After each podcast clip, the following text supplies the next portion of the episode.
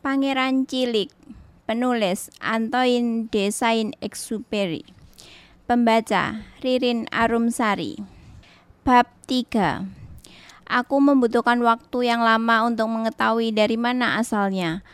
Pangeran cilik yang banyak bertanya ini tampaknya tidak pernah mendengar pertanyaanku.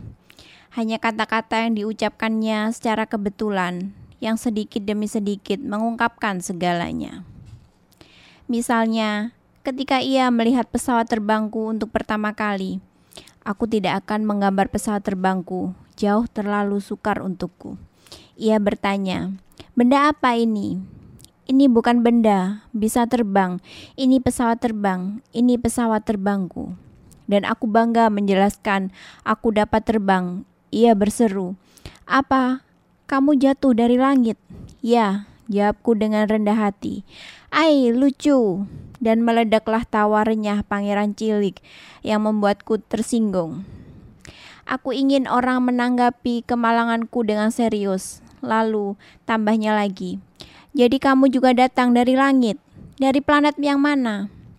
Tiba-tiba tampak kecerahan tentang misteri kehadirannya, dan aku mendadak bertanya, "Jadi kamu datang dari planet lain?"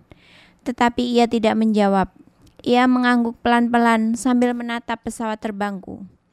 Jelas, dengan ini kamu tidak mungkin datang dari jauh. Dapat kalian bayangkan betapa terpancing aku karena rahasia yang baru terbuka tentang planet-planet lain itu. Maka aku berusaha mengetahui lebih banyak. Dari mana kamu datang, nak? Di mana tempatmu itu? Hendak kamu bawa ke mana dombaku? Setelah berpikir, pikir sejenak ia menjawab, Bagusnya peti yang kau berikan ini akan dipakai sebagai rumah pada waktu malam. Tentu saja, dan kalau kau mau baik-baik, akan kuberikan juga tali untuk menambatkannya pada siang hari dan sebuah pancang juga. Pangeran Cilik seolah-olah tersinggung oleh gagasan itu. Menambatkannya, aneh pikiran ini. Tapi jika kamu tidak mendapatkannya, ia akan pergi ke mana-mana, nanti tersesat. Tawa temanku meledak lagi. Pergi ke mana menurutmu? Ke mana saja, lurus ke depan. Maka Pangeran Cilik berkata dengan nada berat, Biarkan saja, begitu kecil tempatku. Dan dengan nada sepertinya sedikit murung, ia menambah, Lurus ke depan, tidak dapat terlalu jauh.